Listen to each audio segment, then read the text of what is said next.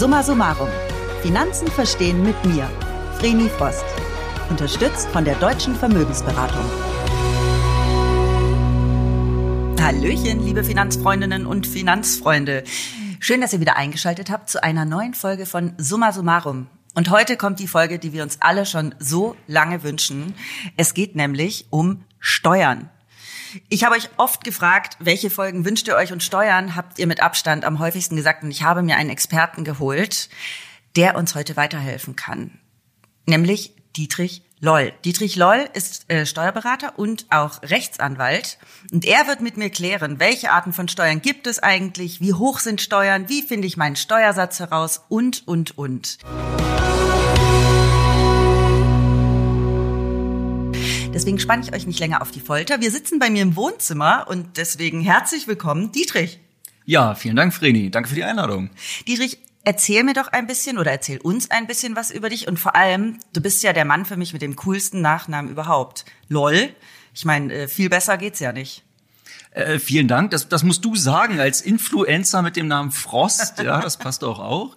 Ähm, ja, der Name LOL, der ist tatsächlich ein bisschen älter als nur hier aus unserer Social Media und LOL-Zeit, ja. Ähm, das ist tatsächlich ein alter römischer Name und einer dieser alten römischen LOLs, der hat sogar den Hadrian-Wall gebaut. Kann jeder auch äh, nachgoogeln. Ach, krass. Also von daher, ähm, den Namen gibt's schon ein bisschen länger. Ein Name mit Geschichte. Ja, genau. Aber abseits vom Namen, du bist Rechtsanwalt und äh, Steuer Steuerexperte. Wie kommt man dazu? Erzähl mir ein bisschen über deinen Background. Also tatsächlich passend zu deinem Finanzblog, äh, Vreni, bin ich ja sogar gelernter Banker. Äh, denn du hattest mal in einem deiner vorigen Folgen erzählt, dass du eher so eine Ausgabetante warst und deine Geschwister eher so ein Spargeschwister, äh, ja. die das Geld gespart haben. Das habe ich auch immer gemacht. Ich fand Sparen toll und dachte, als Banker, da läufst du die ganze Zeit mit dem Bargeld rum und, und, und naja, so wie Onkel Dagobert, ne, dass du dich da so in dem Geld wälzt. Ähm, Wann sich, wurdest du desillusioniert? Ja, sehr schnell. Also zweimal hat's geklappt, ja, dass ich also wirklich viel, viel Geld auf den, äh, auf den Arm hatte, aber das war's dann auch. Und dann dachte ich, nee, das ist ungerecht, dann studierst du doch lieber Recht und ähm, ja, nach dem Jurastudium, dann dachte ich, oh, was machst du jetzt? Jetzt wollte ich dann noch mal ein Examen machen und was gibt Schweres als ein Steuerberaterexamen und dann habe ich das dann halt auch noch mal gemacht. Das habe ich auch schon gehört von Bekannten, dass der Steuerberater und der Steuer- oder Wirtschaftsprüfer auch äh, mit die schwersten Examen sind. Ja, man muss eine ganze Menge wissen. Es geht ja auch um viel, nicht nur ums Geld, sondern das soll ja auch noch alles richtig gemacht sein. Und dann müssen wir das meistens dann eben auch neben der Arbeit machen. Und äh, das ist schon hart Arbeit und viel studieren, ja. Oh ja. Sag mal, wer darf in Deutschland eigentlich eine Steuerberatung anbieten? Ja, das hat sich der Gesetzgeber auch gefragt. Eben, es ist wichtig mit den Steuern und den Finanzen, Vreni. Ähm, da darf nicht jeder drin rumfuschen, so wie ich nicht in einem Menschen rumfuschen darf, sondern dafür brauchst du einen Arzt, der dann ein paar Examen machen soll. Ähm, das sind tatsächlich nach dem Gesetz erstmal Steuerberater, Wirtschaftsprüfer, für mich erstaunlicherweise auch Rechtsanwälte, die meistens im Studium nichts mit Steuern zu tun haben. Und dann so in bestimmten Fällen, ähm, wie zum Beispiel bei der Lohnsteuer, kannst du auch zum Lohnsteuerhilfeverein gehen, der dir mit deiner Lohnsteuer hilft. Okay, also ganz für, für die Zuhörerinnen und Zuhörer, wir machen heute auch keine Steuerberatung, sondern wir machen eine allgemeine Steuerfolge, in denen wir Grundlagen klären. Das sage ich jetzt einfach dazu, so wie ein Rechtsanwalt auch nur individuell beraten darf, dürftest du jetzt auch nicht generelle Empfehlungen geben, sondern wir nähern uns diesem Steuerthema einfach äh, in einem größeren Rahmen an. Genau, mit so ganz generellen Fragen und Antworten. Ja. Genau, deswegen steigen wir gleich ein welche Arten von Steuern gibt's eigentlich? Also ich kenne äh, die Einkommensteuer, ich kenne die Umsatzsteuer und ähm, dann gibt es noch eine Gewerbesteuer, mit der ich aber nichts zu tun habe als Freiberuflerin. Und dann hört's bei mir so langsam schon auf. Genau, da hast du eigentlich auch schon die wichtigsten genannt. Also das, was uns am meisten trifft, also gerade wenn wir eine Steuererklärung machen müssen, ist immer die Einkommensteuer. Das trifft zum Beispiel auch den Angestellten. Bei dem wird ja durch den Arbeitgeber dann die Lohnsteuer abgezogen. Das ist dann eben die Einkommensteuer. Ähm, ansonsten ja, was uns dann auch zum Beispiel bei Einkaufen immer trifft, ist die Umsatzsteuer. Ne, wenn ich jetzt hier in den Supermarkt nebenan gehe und da was kaufe, dann fällt da auch immer Umsatzsteuer an. Merke ich vielleicht gar nicht, aber zahle ich auch. Ähm, du als Unternehmerin musst dich dann da auch darum kümmern, wenn du Rechnung schreibst, ne, muss ich Umsatzsteuer in Rechnung stellen, in welcher Höhe. Gerade jetzt zwischen dem 1.7. und 31.12.2020 ist ja dann auch die Frage, in welcher Höhe gerade wieder spannend. Weil von 19 auf 16 gesenkt wurde. Genau, ja, und von 7 auf 5 Prozent bei den ähm, ermäßigten Steuersätzen. Ja, und ähm, ansonsten hast du recht, wenn du gewerblich wärst, also keine Ahnung, wenn du zum Beispiel ein ähm, Auto-Altreifenhandel hättest äh, und da deine ähm, Auto-Altreifen verkaufen würdest, dann wärst du gewerblich unterwegs, dann würdest du auch noch Gewerbesteuer zahlen müssen. Aber ansonsten, Vreni, ähm, deshalb muss man ja auch viel studieren. Ne? Es gibt insgesamt 37 Steuerarten. 37? Ähm, genau. Auch sowas wie die Alkoholsteuer. Genau, na, das teilt sich dann auf in Sektsteuer, Biersteuer, Weinsteuer. Na, ähm, an der Zapfsäule, da haben wir dann die ähm, entsprechende Kraftfahrzeugsteuer, äh, die, die ähm, Mineralölsteuer und, und, und. Na, also es gibt ganz viele Steuern, die wir so nebenher bezahlen und an die der Steuerberater auch mal denken muss. Was mich total interessiert, was passiert eigentlich? Also warum gibt es eine Einkommensteuer und eine Umsatzsteuer? Also was ist da eigentlich der Hintergrund? Hat jetzt nichts direkt mit, mit Steuern und Finanzen zu tun, aber das interessiert mich. Was passiert denn mit diesen Geldern? Wofür werden die verwendet? Und warum braucht man da so viele verschiedene? Also tatsächlich finanziert sich unser Staat hauptsächlich über Steuern. Genau. Na, manchmal, das kennt man ja, wenn äh, jemand stirbt und gar keine Erben hat, dann erbt auch der Staat. Da kriegt er vielleicht auch mal ein bisschen Geld und über andere Einnahmequellen, aber der Staat braucht Steuern. Und ähm, damit werden eben alle Dinge, die wir eben hier nicht privat bezahlen, muss eben der Staat übernehmen, sei es von Straßen über die staatlichen Kitas und, und, und. Das wird alles über unsere Steuern bezahlt. Und ähm, damit der Staat dann an seine Steuern kommt, muss er sich natürlich immer Gründe ausdenken. Wie kann ich an jemanden rantreten und ihm das Geld, sagen wir mal, jetzt wegnehmen? Und ähm, da gibt es eben verschiedene Ansatzpunkte. Zum Beispiel, na, wenn jemand angestellt ist und Geld verdient, dann möchte der Staat von diesem verdienten Geld etwas abhaben. Die Lohnsteuer, die Einkommensteuer bei dir ist es dann eben, wenn du irgendwelche Honorare hast. Du musst einen Teil deines Honorars eben abgeben als Einkommensteuer. Genau. Zusätzlich, weil du gerade die Umsatzsteuer angesprochen hast, jeden Umsatz, den du machst als äh, Unternehmerin, da musst du eben die entsprechende Umsatzsteuer in Rechnung stellen. Die mhm. kriegst du ja dann auch von deinem Auftraggeber und die musst du dann ans Finanzamt wieder abführen. Hat nichts mit dem, mit deiner eigentlichen Einnahme zu tun. Da wird tatsächlich nur der entsprechende Umsatz besteuert. Und bei der Gewerbesteuer gibt es wieder einen neuen Grund. Da geht es nämlich darum, dass die Gemeinde das Geld kriegen soll. Die stellt uns nämlich die Straßen und den Nahverkehr zur Verfügung. Und damit die das macht und sich darum kümmert, kriegt zum Beispiel die Gemeinde über die Gewerbesteuern ihre eigene Steuer. Und so ist es für jede der 37 Steuerarten, gibt es dann eben einen eigenen Grund, diese ah, zu besteuern. Du, aber das finde ich jetzt ganz gut mit der Gemeinde, weil wenn wir das übertragen zum Beispiel auf die Kirchensteuer, wer Kirchensteuer zahlt, bezahlt zum Beispiel die Priester und, und sämtliche Leute, die im, in der Kirchenbranche arbeiten. Ja. Ist das richtig? Ja, genau. Ja, okay. Dann äh, wird mir das schon etwas klarer. Dann wissen wir jetzt, es gibt 37 Arten von Steuern. Wie hoch sind Steuern? Also du hast jetzt von 19 und 7 Prozent gesprochen, beziehungsweise 16 und 5. Was sind das für Steuersätze? Also jede eigene Steuer hat ihre eigenen Steuerarten und eigenen Steuerhöhen. Gucken wir uns mal die für uns wichtigen Steuern an. Das, was du gerade erwähnt hast, ist die Umsatzsteuer. Da muss eben der Unternehmer, wenn er einen Umsatz ausführt, Umsatzsteuer berechnen und das einem Auftraggeber oder dem der die Leistung bekommt, dann eben in Rechnung stellen. Ähm, da waren bisher eben die Steuersätze 19 Prozent für ganz normale Umsätze und dann gab es so ermäßigte Steuersätze nochmal, das waren 7 Prozent, das ist jetzt eben auf 16 und 5 Prozent gesenkt worden, eben aufgrund der Corona-Krise, damit man so ein bisschen den Konsum ankurbelt. Ähm, das ist die Umsatzsteuer. Bei der Einkommensteuer, da kann ich dir gar nicht so ganz klar sagen, wie denn dein Steuersatz ist, weil ähm, da haben wir einen sogenannten progressiven Steuersatz. Da, wenn man mal ins Einkommensteuergesetz guckt, da gibt's also ganz komplizierte Formeln, wie man dann für den jeweiligen Steuerpflichtigen seinen Steuersatz berechnet. Wir haben da, um mal so ganz grundsätzlich reinzugehen, im Jahre 2020 für jeden einzelnen ähm, deutschen Steuerpflichtigen erstmal so einen Freibetrag von 9.408 Euro.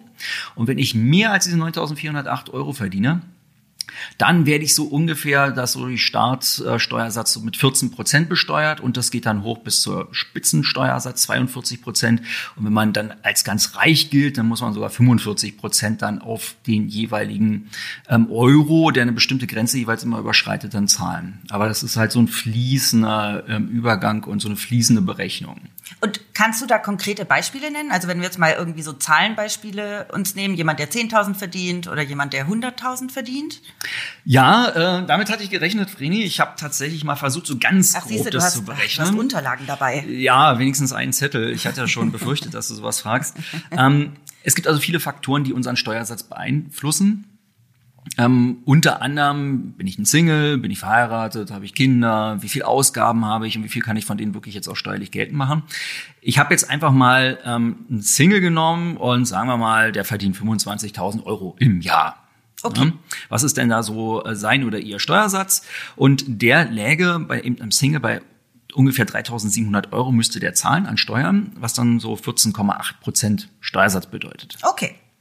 Wenn derjenige aber verheiratet wäre, ja, und beide zusammen eben diese 25.000 Euro verdienen würden, dann würden die nur noch 1.050 Euro an Steuern bezahlen. Also fast 2.600 Euro weniger. Ich mache meinem Freund heute Abend direkt einen Antrag.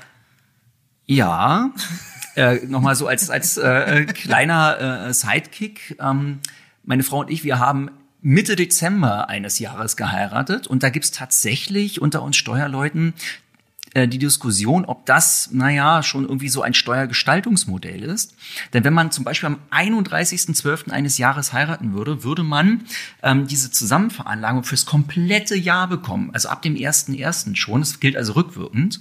Und da fragen sich tatsächlich manche Steuerbeamte, wenn man so spät im Jahr heiratet, ist es so eben so eine Art Steuergestaltung, die verboten ist. Das ist ja, ja super lustig. Meine beste Freundin hat an Silvester geheiratet. Ich glaube, die wusste das gar ja, nicht. Ja, hat sie richtig gemacht. Muss ich ihr, muss ich sie mal fragen, ob ihr das bewusst war? Ja, ist ein steuerlich äh, wirklich äh, sehr ratsam und für das Jahr dann, in dem sie geheiratet hat, dann auch äh, sehr vorteilhaft. Das ist ja lustig. Genau. So, was ist noch lustig? Ähm, wenn wir mal so ein Single nehmen, ja, gut ausgebildet, kommt gerade aus der Uni, 60.000 Euro. Ja, nehmen wir mal so ein, Nicht in Berlin? Nicht in Berlin. Naja, ich bin ja auch Arbeitgeber, wenn ich so Bewerbungsgespräche habe. Also äh, die Bewerber verlangen schon eine ganze Menge heutzutage. Ja? Also von daher ist es nicht so ganz äh, abwegig. Also wenn ich als Single 60.000 Euro verdienen würde, wäre meine Einkommensteuer so ungefähr bei 16.000 äh, Euro, was so 27 Prozent ausmachen würde. Mhm. Ich muss also schon mehr als ein Viertel meines Geldes abgeben an den Staat. Ähm, wenn ich verheiratet wäre und beide zusammen 60.000 Euro verdienen, dann sind wir nur bei 10.000 Euro. Also schon wieder 6.000 Euro gespart. Ja, krass. Ungefähr 17 Prozent. Das, äh, es gilt aber nur, wenn beide zusammen 60.000 ja, einnehmen. beide ne? zusammen. Ja, genau. Also da wird auch gerade viel diskutiert, weil unser System der Zusammenveranlagung, also wenn ich verheiratet bin, ähm, äh, dass die Ehepaare schon sehr bevorteilen, wenn einer der Partner nicht so viel verdient, mhm. beziehungsweise gar nichts verdient. Na, das ist dann immer so dieses, dieses Hausmütterchen-Prinzip. Der eine, der verdient ganz viel, der andere gar nichts und bleibt zu Hause. Ähm, dieses Modell ist absolut ideal aus steuerlicher Sicht. Wenn beide gleich verdienen, ähm, ergibt sich kaum ein großer Unterschied, als wenn beide als Singles versteuert okay. werden würden. Also von daher, wenn, dann äh, muss man tatsächlich zusehen, einen reichen Ehepartner zu bekommen und selber nicht mehr zu arbeiten. Das wäre steuerlich tatsächlich ideal.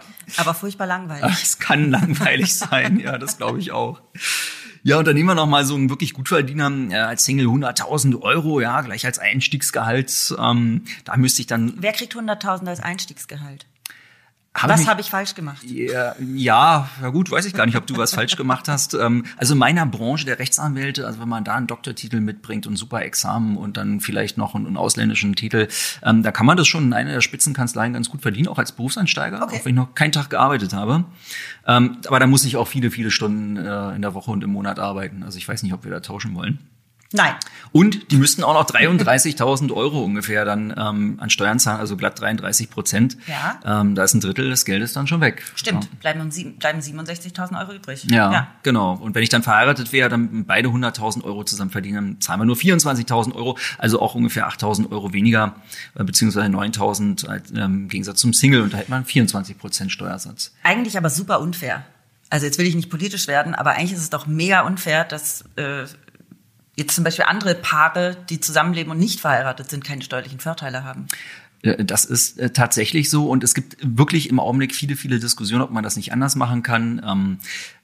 Nur, dass man verheiratet ist, ist ja jetzt kein irgendwas, was der Gesellschaft auch was bringt. So ein Steuervorteil, den man als Staat dem ähm, Paar gibt, Genau. das muss ja auch irgendwie honoriert werden. Da wird dann oft gesagt, m, lass uns doch lieber die Familie bevorteilen oder wenn jemand Kinder hat, dass man eher den Kindern mehr zuschiebt und wenn eben kinderreiche Familien äh, unterwegs sind, dass die dann große Steuervorteile haben.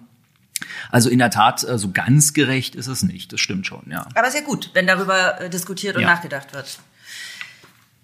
Du äh, warst ja gerade bei mir in der Küche. Ich habe uns Kaffee gemacht und da hast du auf meinem Küchentisch, habe ich dir gerade schon erzählt, ich bereite mich seit Tagen seelisch auf meine Steuererklärung vor, denn ich mache meine Steuer schon immer selbst. Ähm, mein Vater ist Arzt und betreut schon immer auch, äh, was heißt schon immer, aber schon sehr, sehr lange auch Privatpatienten, hält Vorträge und äh, muss deswegen eben auch, er hat eine zweite Steuernummer und hat mir von Anfang an beigebracht, ich soll wissen, was mit meinem Geld passiert. Deswegen, als ich mich selbstständig gemacht habe, hat Papa immer gesagt, mach deine Steuer selbst, es ist nicht so schwer und du weißt, was mit deinem Geld passiert. So, deswegen mache ich jetzt meine Steuer immer selbst. Es nervt mich tierisch, aber ich glaube, ich durchschaue es ganz gut.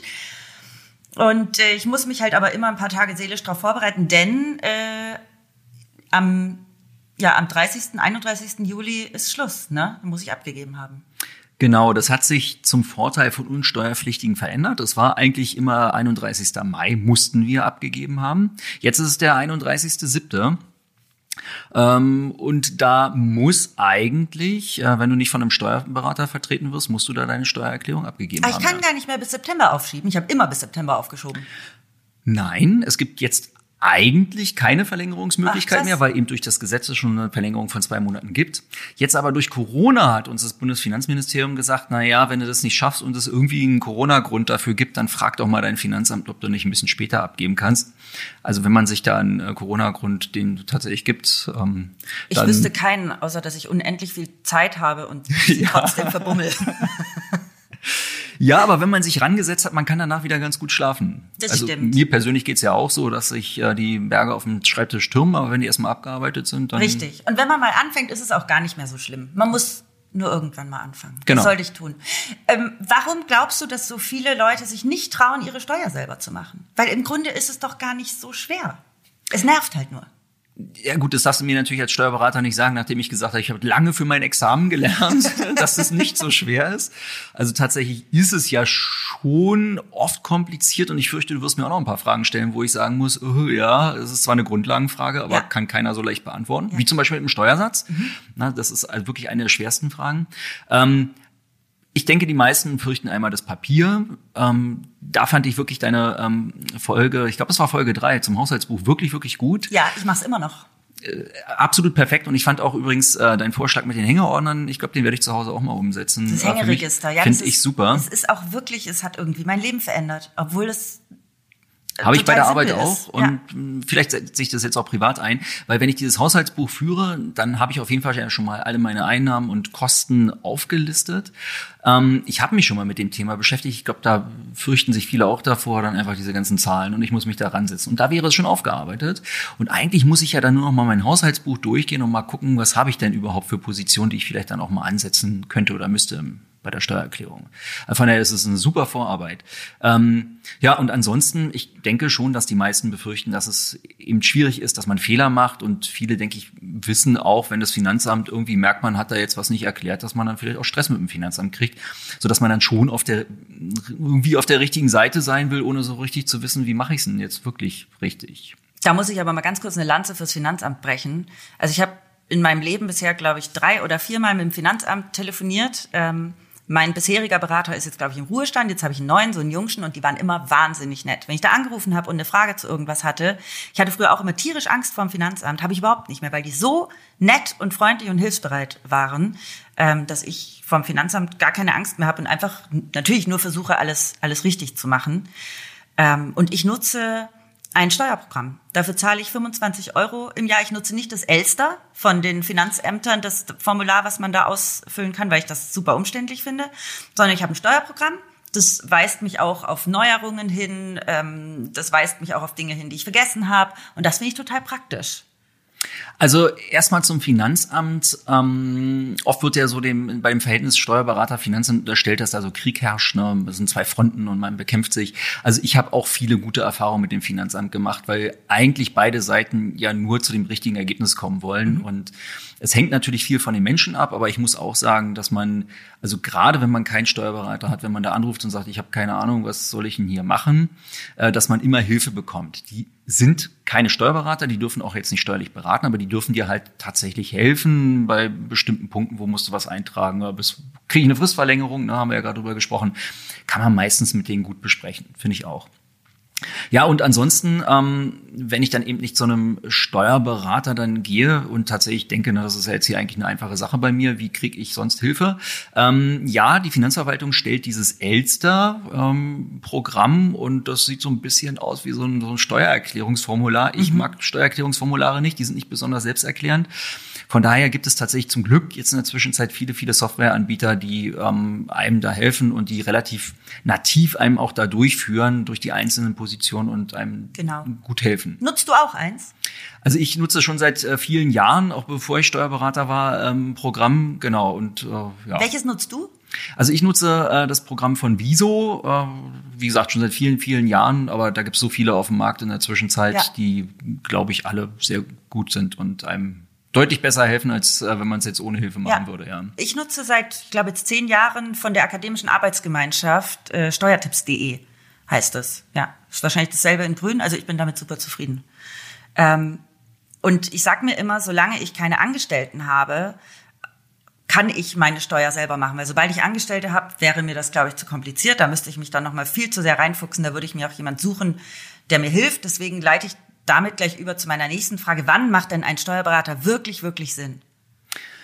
Ja, aus meiner Sicht ist es eine Abwägungsfrage. Auf der einen Seite steht immer, dass du einen Steuerberater natürlich bezahlen musst. Der muss ja äh, auch seine Leistung ein bisschen entlohnt bekommen.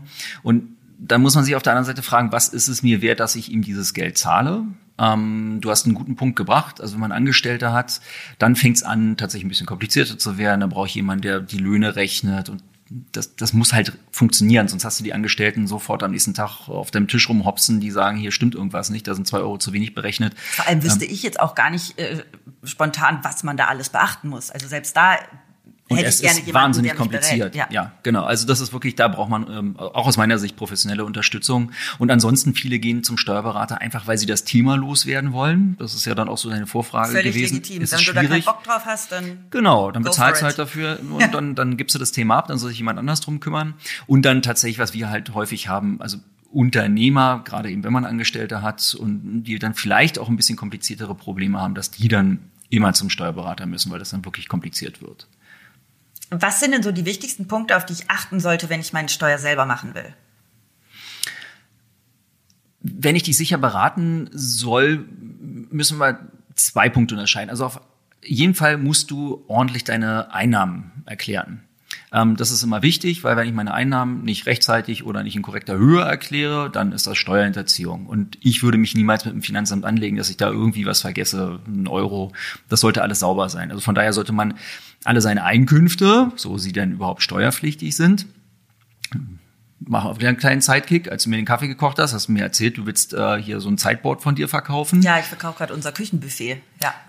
We, need, we need Platz. Na, da, da, da nimmst du dann wahrscheinlich auch Geld ein. Muss ich das versteuern, das Küchenbuffet? Na, das, äh, wenn es dein privates Küchenbuffet ist, nein. Okay. Dann ist alles bin ich ja beruhigt. Ja, aber wenn du in dem Küchenbuffet halt deine ganzen Steuerunterlagen von deinem äh, Beruf hier äh, aufbewahren würdest und vielleicht noch deinen beruflichen Laptop da mal reinschließt und ich weiß nicht, was beruflich damit machst, dann könnte das eben dein beruflicher Laptop sein und wenn du den dann verkaufst und das, ein bisschen Geld damit verdienst, dann müsstest du das auch angeben. Ja. Das heißt, wenn ich Büromöbel verkaufe, muss ich die versteuern? Ja. Genau. siehst du, wieder was gelernt. Also so muss man sich die Einnahmenseite schon mal angucken. Ist denn da irgendwas dabei, was ich angeben muss? Ja. Ähm, ja, und auf der anderen Seite hast du eben die Ausgabenseite. Da muss man auch mal so alle seine Ausgaben angucken. Gibt es da irgendwas, was ich vielleicht noch irgendwie ansetzen kann? Deshalb dein Haushaltsbuch ist da auch gut. Genau, ne? mein BVG-Ticket, also für den für den äh, genau. öffentlichen für die öffentlichen Verkehrsmittel kann ja. ich ja zum Beispiel absetzen. Ähm, WLAN als Bloggerin brauche ich natürlich äh, Internet. Genau, was uns normalem Sterblichen verwehrt ist, da hast du dann vielleicht Möglichkeiten, ja. ja. Und äh, weil du es auch in einer, ja, ich glaube, das war auch deine Haushaltsbuchfolge, gesagt hast, äh, dass du ein DAZN-Abonnement hast. Ja. Da gibt es eine äh, schöne Entscheidung. Ähm, ich glaube, sogar vom Bundesfinanzhof, äh, wo es um ein Sky-Abo noch ging. Ja, wir müssen vielleicht kurz äh, erklären, für alle, die es nicht kennen, der Zone ist ein, ist wie Netflix für Sport. Richtig, Ja, genau. genau. Deshalb Sky ähm, und da hat ein Fußball-Torwarttrainer ähm, darauf geklagt, dass er eben sein Sky-Abo, ähm, der Teil von dem Abo, der sich auf den Fußball äh, bezog, dass, den wollte er auch als Ausgabe abgesetzt bekommen. Finde ich völlig in Ordnung. Ist ja quasi sein Recherche-Arbeitsumfeld. Gab es natürlich Diskussionen, weil das Ja. Finanzamt gesagt hat, naja, kann das Ganze ja auch privat gucken, ne? Ja. warum willst du das absetzen? Aber tatsächlich, das Gericht hat gesagt, ja, er ist Fußballtrainer und der muss dann eben auch sowas äh, Finde ich völlig legitim. können. Ich glaube auch, dass ein Blogger, der sich mit äh, Film und Fernsehen beschäftigt, der könnte Netflix, Amazon Prime, alles absetzen. Das ist ja alles, das ist ja wie, wenn ich mir Bücher kaufe zum Recherchieren. Die kann ich ja auch absetzen. Also ähm, meine Empfehlung, wenn, ne, wenn, wir beide jetzt darüber reden, wäre tatsächlich das mal zu versuchen, aber dem Finanzamt zu sagen, Achtung, ich habe da hier Amazon Prime und äh, Netflix und wen auch immer ähm, als Betriebsausgaben geltend gemacht, weil ich eben Bloggerin bin und mich Ja. da informieren muss. Also ich mach's dass, eh dass nicht die das wissen. genau, aber wenn, dann bitte immer das Finanzamt darauf hinweisen, dass die wissen, aha, das steckt da drin, dann Genau. können die sich nochmal Gedanken darüber machen, ob die Genau. das auch so sehen. Ja, jetzt sind wir ein bisschen abgedriftet. Ja. Wir wollten eben zu Punkten, die ich beachten muss, wenn ich meine Steuer mache, da wollten wir eigentlich jetzt darauf hinaus, dass äh, man wirklich darüber nachdenken sollte, was gebe ich eigentlich so täglich aus und was kann ich davon vielleicht steuerlich geltend machen. Genau. Ja, ansonsten, ähm, was auch wichtig ist, was man auch mal leicht übersehen kann, gerade wenn man zum Beispiel zur Miete wohnt, bitte immer darauf achten, äh, wenn der Vermieter so die Betriebskostenabrechnung schickt, äh, schickt, da steckt auch öfter mal sowas drin wie Schornsteinfeger und Reinigung äh, hier vom Aufgang und, und, und. Das sind alles Kosten, die ihr tragt als Mieter und die könnt ihr als haushaltsnahe Dienstleistung beziehungsweise Handwerkerleistung, wenn da auch irgendwie mal eine Lampe ausgetauscht wird oder so, die könnt ihr in eurer Steuererklärung dann auch geltend machen. Ah ja, Also, cool. Das ist Geld, das sollte man auch nicht liegen lassen. Ja, das ist ein guter Tipp. Ähm, ich als Selbstständige oder Freiberuflerin muss ja meine Steuererklärung abgeben. Ein Angestellter muss das ja nicht. Aber man sollte es tatsächlich tun, oder? Man kann da schon den einen oder anderen Euro sparen. Man kann da sogar sehr viel sparen. Also im Schnitt spart man um die 1000 Euro. Oder was heißt sparen? Man kriegt um die 1000 Euro Steuern tatsächlich wieder zurück, Wirklich? wenn man seine Steuererklärung abgibt. Ey, ja. ich sag dir, was der Staat wahrscheinlich an Geld bekommt, weil alle zu faul sind, ihre Steuer selbst zu machen. Leute, Angestellte, hier, die zuhören, macht eure Steuer. 1000 Euro. Also im Schnitt, ja, Das genau. ist viel Geld. Das ist viel Geld und dafür, dass ich dann mal so einen Nachmittag mich hinsetze und das mache, da, das ist ein super Stundenlohn, würde ich machen. Aber echt. Und sag mal, wie ist es eigentlich? Ich habe mich ja in den letzten Folgen beschäftigt mit Börse und, und Versicherungen und so. Kann ich sowas auch absetzen? Also fangen wir mal mit, mit Börse an. Äh, muss ich, muss ich meine, ich fange ja gerade erst an. Ich habe jetzt ein Depot eröffnet gerade. Ich kenne mich noch nicht so wirklich aus, aber wenn ich da jetzt äh, Gewinne erziele, muss ich die versteuern? Ja. Also ganz äh, pauschal, genau, gucken wir uns das mal an. Ja, äh, Vreni macht so einen so einen, äh, Bank-Account äh, dann auf, dann kaufst du Aktien, Investmentfonds und dergleichen. Ähm, wenn du da ähm, Ausschüttung bekommst, zum Beispiel bei so einer Aktie, dann Aktie bedeutet, dass du an einem Unternehmen beteiligt bist. Und wenn die einen Gewinn machen und dann eine Ausschüttung beschließen, dann kriegst du deinen Teil dann eben ab. Da musst du, weil es natürlich eine Einnahme ist, musst du auf diese Einnahme auch Steuern zahlen. Und genauso ist es, wenn du deine Aktien mit Gewinn verkaufst oder deine Investmentanteile da muss man darauf generell Steuern zahlen. Ja. Ähm, Investmentfonds ist nochmal so ein, so ein eigenes äh, Ding. Da gibt es jetzt in der Zwischenzeit so ein richtig schönes, kompliziertes Investmentsteuergesetz. Äh, Da gehe ich Oh jetzt Gott. lieber nicht drauf Nein, ein. Ja, nicht. da äh, äh, rauchen gleich unsere Köpfe. Aber nehmen wir mal so eine Aktie, wenn du die ähm, zum Beispiel verkaufst und ähm, einen Gewinn machst oder eben eine Ausschüttung bekommst, dann müsstest du grundsätzlich 25 Prozent plus Solidaritätszuschlag, also so 25,8 Prozent Steuern darauf zahlen. Das macht aber die Bank direkt. Genau, das Ah. ist, macht die Bank, also äh, durch deren Konten läuft das ja. Bei denen kommen dann, sagen wir mal, 100 Euro an und dann führen die gleich mal 25,8 Euro wieder ans Finanzamt für dich ab. Was bedeutet, dass ich das gar nicht erst in der Steuererklärung Das- aufnehmen muss? Das, da musst du gar nichts machen. Tatsächlich ist es eine sogenannte Abgeltungssteuer. Ähm, du musst eigentlich nichts machen. Okay. Empfehlenswert ist aber in deiner Steuer trotzdem äh, ein Häkchen zu se- setzen, dass äh, eine sogenannte günstiger Prüfung ähm, durchgeführt wird. Ähm, da wird dann nochmal geguckt, wie viel hast du an Abgeltungssteuer bezahlt auf deine Aktien zum Beispiel, versus was war denn oder ist denn eigentlich so dein eigentlicher Steuersatz und was ist für dich vorteilhafter? Und dann guckt das Finanzamt nochmal, was ist besser für dich und dann gibt es vielleicht gerade für die Geringverdiener dann auch nochmal ein bisschen Geld zurück. Ah. Kleiner Tipp hier übrigens an der Stelle, wenn du nicht möchtest, dass deine Bank einfach äh, ohne deine Erlaubnis die Steuer für dich abführt, ähm, dann beantrage doch ähm, bitte so eine sogenannte Freistellung. Da kannst du von der Bank, kriegst du so eine Freistellungserklärung und da kannst du dann ähm, bis zu 801 Euro ähm, deiner Bank sagen, pass auf, bis, wenn bis dahin Gewinne bei dir anfallen, dann darfst du darauf keine Steuer abführen. Bis dahin bin ich freigestellt. Das ist nämlich dein sogenannter Sparerpauschbetrag. Das darf jeder, Euro. 801 Hat Euro. jeder von uns, okay. genau.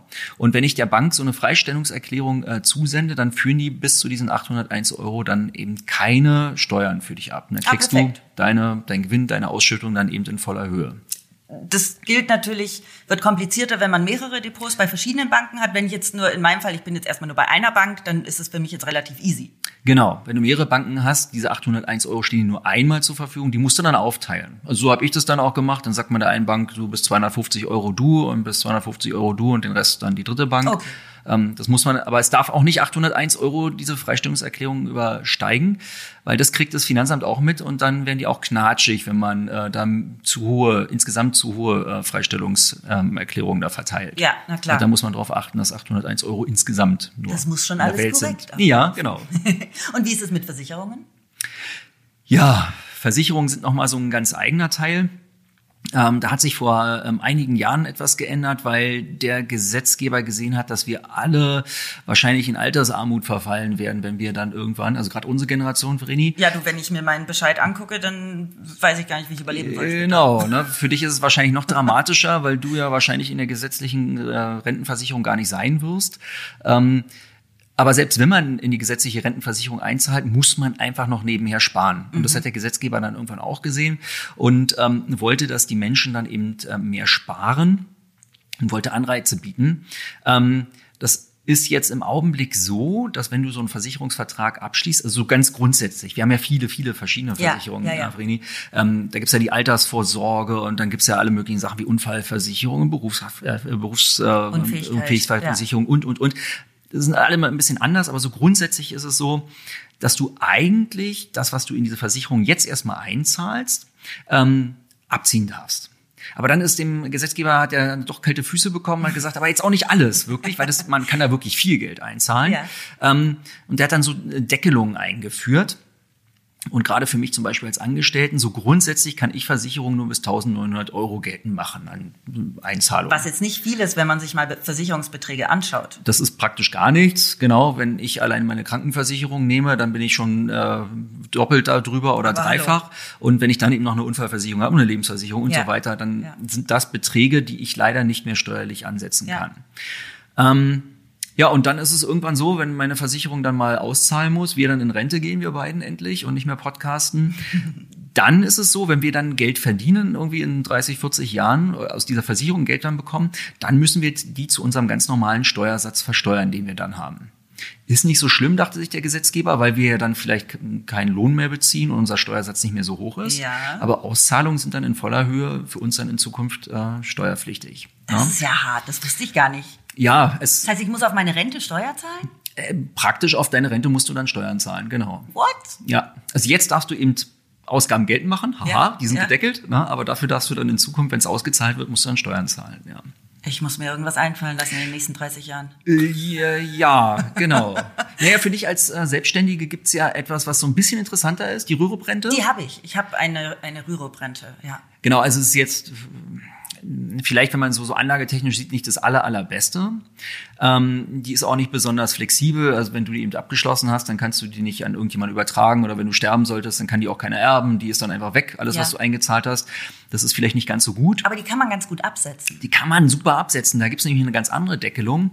Da sind wir nämlich äh, dieses Jahr dabei, da kannst du über 24.000 Euro einzahlen in deine Rürup-Rente. Wirklich? Ja, ja, wenn du Lust hast. Ja. Und der Staat würde 90 Prozent von diesen 24.000 Euro ja, steuerlich anerkennen. Ja, was bedeutet, oh, jetzt habe ich gerade keinen Taschenrechner dabei, ähm, Viel. Das, ja, wenn man das mal so durchrechnet und wir sagen würden, ja, du hast jetzt eben diesen Spitzensteuersatz von 42 Prozent, ähm, 9000 Euro ungefähr wären dann deine steuerliche, also wirklich effektiv steuerliche Entlastung, äh, praktisch Steuern, die du zurückbekommen würdest, pro Jahr, mit denen sich eben der Staat bei dir beteiligt. Das ist ja richtig krass. Also ich komme nicht annähernd auf 24.000. Das ist auch das Maximum, muss man auch nicht einzahlen. Ähm, ja. äh, wüsste ich gar nicht, wo ich die hernehmen soll, aber das ist ja echt, das ist äh, spannend. Genau, das soll sich jetzt eben für dich lohnen, Mhm. dass eben viel abgezogen wird. Aber auch da ist es dann so, wenn es irgendwann mal ausgezahlt wird und wir das hoffentlich erleben, dann müssen wir auch wieder Steuern darauf zahlen. Da müssen wir uns leider darauf einstellen. Ja. Und wie ist es mit der Krankenversicherung? Ähm, Krankenversicherung, wie gesagt, für mich gerade als Angestellte, ne, kann ich eben nur bis äh, 1900 Euro äh, geltend machen. Du als Selbstständiger hast da immerhin eine Deckelung erst ab 2800 Euro. Bis dahin kannst du die geltend Okay. machen. Bisschen mehr, Ja. aber auch nicht so viel mehr. Ja. Und wir haben vorhin jetzt schon angesprochen, äh, beim Durchführen der Steuererklärung hast du gesagt, vergesst nicht äh, euer Haus, wie nennt man das, was man vom Vermieter kriegt? Ja, diese Haus- Betriebskostenabrechnung. die Betriebskostenabrechnung, genau.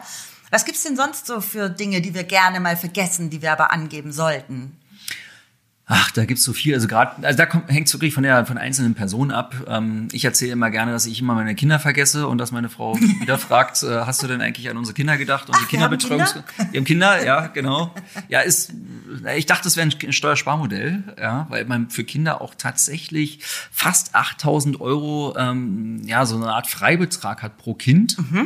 Ähm, ich habe vier Kinder. Also für mich bedeutet das mit dem Grundfreibetrag von mir und meiner Frau jedenfalls ne, 9.400 Euro plus diesen ganzen Freibeträgen von den Kindern.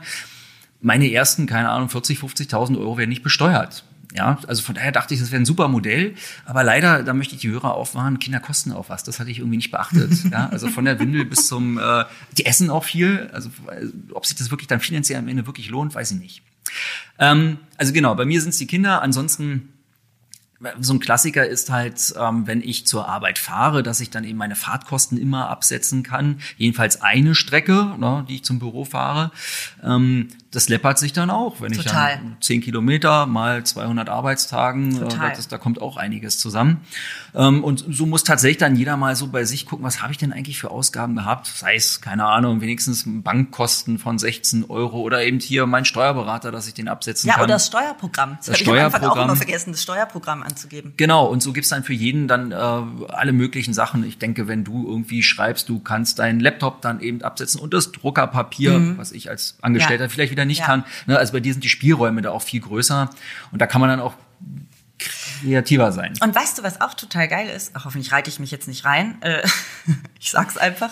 Ich glaube aber, dass es, dass es auch so funktioniert. Ich habe am Anfang, also das vor allem für, für Selbstständige interessant, wenn ich auf Reisen war, habe ich immer nur meine Flugkosten abgerechnet äh, und meine Hotelkosten und war immer zu faul, eine Reisekostenabrechnung zu machen. So, jetzt habe ich aber mal in meinem Steuerprogramm angefangen. Reise, das hat ein eigenes Reisekosten, also äh, äh, Rubrik.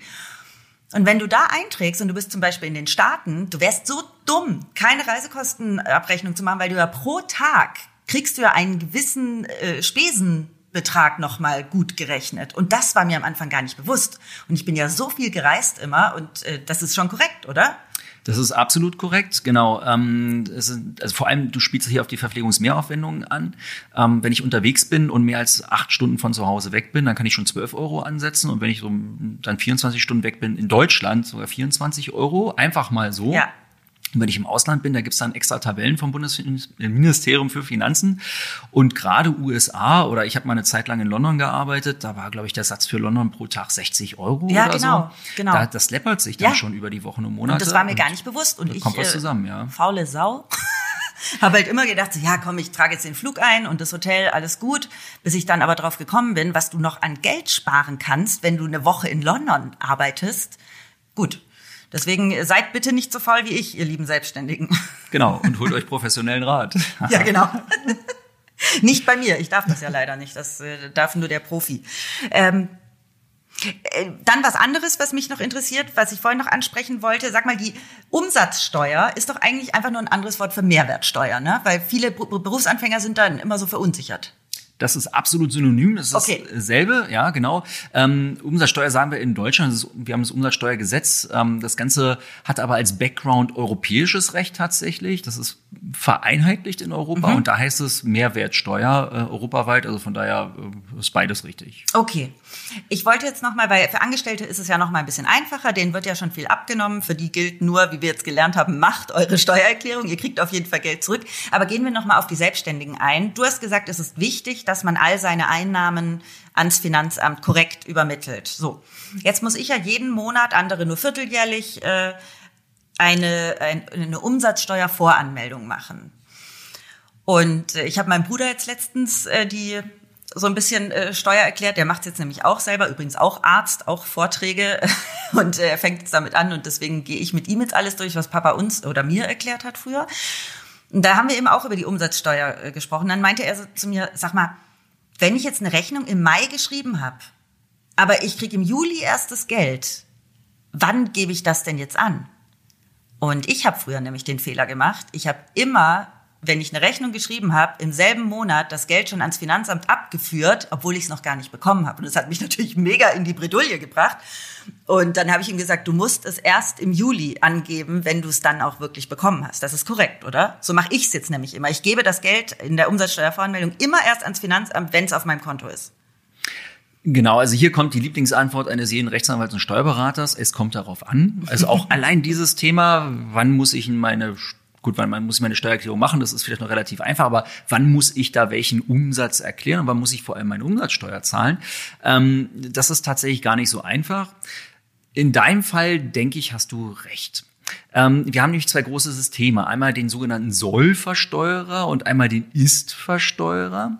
Und ähm, du als Freiberuflerin und dein ähm, Bruder als Arzt, ihr werdet ganz sicher Ist-Versteuerer sein. Ist bedeutet einfach der Ist-Zustand. Ne? Also einfach das Geld ist da, dann wird es abgeführt. Ja, genau. Pass auf, wir machen das nämlich jetzt noch viel einfacher. Wir Okay. sagen, also Ist-Versteuerung heißt bei uns Versteuerung nach vereinnahmten Entgelten. Ja, also du siehst, es Das ist gleich, so schön deutsch, so uh, es ist, es ist gleich einfacher geworden, genau.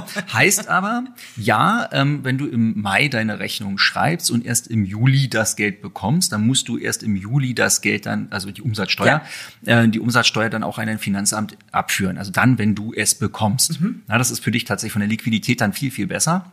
Pech haben eben die Sollversteuerer. Das sind dann so die, die über 600.000 Euro Umsatz machen oder wenn du eine GmbH hättest, dann müsstest du gleich Sollversteuerung machen. Und da wäre es so, wie du das bisher gemacht hast, in dem ja, Monat, in dem du die Leistung erbracht hast, in dem müsstest du dann auch die entsprechende Umsatzsteuer abführen. Heißt also, wenn du im Mai die Leistung erbracht hast, im Juni erst die Rechnung schreibst und erst im Dezember das Geld bekommst, hättest du schon im Mai, da wo du die Leistung erbracht hast, müsstest du schon die Umsatzsteuer abführen, obwohl Ja. noch gar keine Rechnung in der Welt ist und noch gar keine Zahlung bei dir eingegangen ist. Du trägst dann also das Risiko, dass du überhaupt diese Umsatzsteuer bekommst von krass. deinem äh, Vertragspartner. Also von daher, das ist tatsächlich, äh, ein Sollversteuerer hat ein bisschen schwereres Leben, ja. Ja, äh, übrigens noch ein kleiner Schwank aus meinem frühsteuerlichen Leben. Ich habe dann, äh, als Kleinunternehmer musst du ja keine Umsatzsteuervoranmeldung machen, weil du ja keine äh, Umsatzsteuer zahlen musst. Aber eine äh, Umsatzsteuerjahreserklärung muss man trotzdem abgeben. Genau, genau. als Hinweis. Ähm, aber als ich dann eben angefangen habe, nicht mehr als Kleinunternehmerin zu arbeiten, habe ich dann brav meine Umsatzsteuervoranmeldung gemacht und äh, habe die ab, hab, ja habe den abgeschickt, sie abgeschickt und dann äh, kam eine Mahnung. Ich dachte so, hä? Ich habe die Erklärung doch abgegeben. Ja, ich hatte sie zwar abgegeben, aber das Geld nicht überwiesen. Und das ist mir bestimmt dreimal passiert, äh, weil ich einfach, man geht ja immer davon aus, äh, man hat für alles einen Bankeinzug oder so, aber das ist lustigerweise mir äh, dreimal hintereinander passiert. Dann musste ich immer Mahnkosten zahlen. Das heißt, äh, für alle Anfänger jetzt hier draußen, ihr müsst das Ding nicht nur abschicken, ihr müsst das Geld, was da drauf steht, auch zahlen. Ja, schämlich nicht. Das ist aber auch wieder so eine Besonderheit dieser ätzenden Umsatzsteuer. Ähm, bei unserer Einkommensteuer, wenn wir die Erklärung machen und abgeben, dann müssen wir erstmal nichts zahlen. Da warten wir, was das Finanzamt macht. Genau. Und die schicken uns dann irgendwann einen Bescheid. Ja. Und dann haben wir einen Monat Zeit, äh, da entweder gegen vorzugehen oder dann das Geld zu zahlen. Ja. So, dann wissen wir, was wir zu zahlen haben. Bei der Umsatzsteuer ist es tatsächlich so, ähm, das ist eine Selbstveranlagung, wie wir sagen. Mhm. Du machst praktisch deine Steuererklärung und gleichzeitig gleich auch den Steuerbescheid. Ja, also das, was du einreichst, ist gleich der Steuerbescheid. Und in dem Augenblick, wo du es einreichst, musst du dann eben auch pünktlich dann bis zum 10. des Folgemonats dann eben das Geld auch gleich gezahlt haben, das du selber berechnet hast. Ja. Hast du vollkommen recht. Ist ein bisschen untypisch, aber wenn man dann ein paar Mahnungen durch hat, dann weiß man es auch, dass man bei der Umsatzsteuer entweder selber zahlt oder dem Finanzamt dann eben eine entsprechende Lastschrift-Einzugsermächtigung Ja. erteilt. Ja. Wie nennt man das Lehrgeld? Das ist das sogenannte Lehrgeld, genau. Kann man aber nicht schon- absetzen. Nee, ich habe mit Lehrgeld schon sehr viel gelernt. Dietrich, habe ich noch irgendwas äh, vergessen, was du als wichtig erachtest, was wir unbedingt noch besprechen sollten? Ja, wie finde ich einen guten Steuerberater? Ja, wie finde ich denn einen guten Steuerberater? Ähm, also tatsächlich, was ich jedem empfehle, hör dich mal bei deinen Freunden um. Haben die schon mal irgendwie Erfahrung mit einem Steuerberater gemacht? Die können bestimmt berichten, oh, der war super, der war nicht so gut. Ähm, also Empfehlung ist tatsächlich, denke ich mal, das Beste. Ja. Ähm, ansonsten, wenn man in so einem Spezialbereich ist, würde ich es nennen, äh, dann sollte man sich auch nach Spezialisten umgucken. Also zum Beispiel, wenn du jetzt von deiner Familie erzählst und ähm, das alles Ärzte sind, dieser Ärztebereich, das ist schon ein Spezialbereich. Da muss man sich ein bisschen auskennen. So Okay. mit den GKV-Abrechnungen. Was ist denn GKV? Na, wenn die, äh, wie ich gegenüber der ähm, Kassen der Krankenkasse abrechne, da gibt's dann so bestimmte Abrechnungsarten und wie man dann so die entsprechenden Abrechnungen dann auch verstehen muss und was gebe ich denn jetzt an und ja, wann, wann kommt denn da überhaupt das Geld? Das ist bei denen oh, alles kompliziert.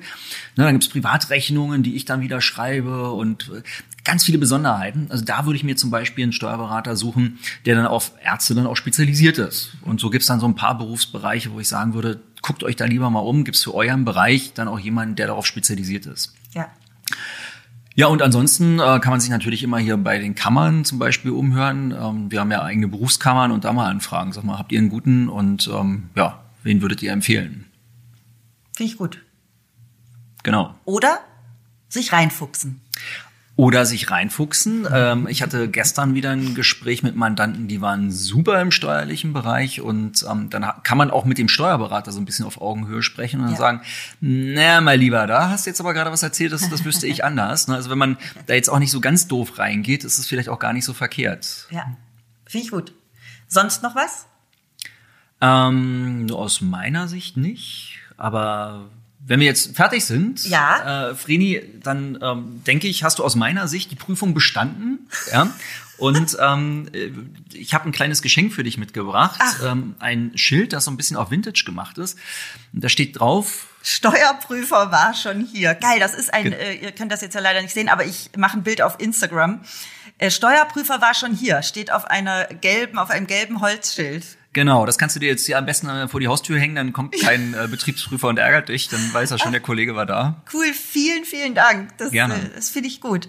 Ich habe unfassbar viel gelernt, Dietrich. Äh, tausend, tausend Dank. Gerne. Liebe Zuhörerinnen und Zuhörer, ich hoffe, ihr habt auch viel gelernt und äh, lasst uns gerne eine Bewertung da. Wenn ihr noch Fragen habt, schickt mir eine E-Mail. Und ansonsten freue ich mich, euch das nächste Mal bei Summa Summarum begrüßen zu dürfen. Und Dietrich, nochmal vielen Dank. Ja, schön, dass ich da sein durfte. Danke, Schön, dass du hier warst. Und euch allen einen schönen Tag. Liebe Grüße, eure Vreni.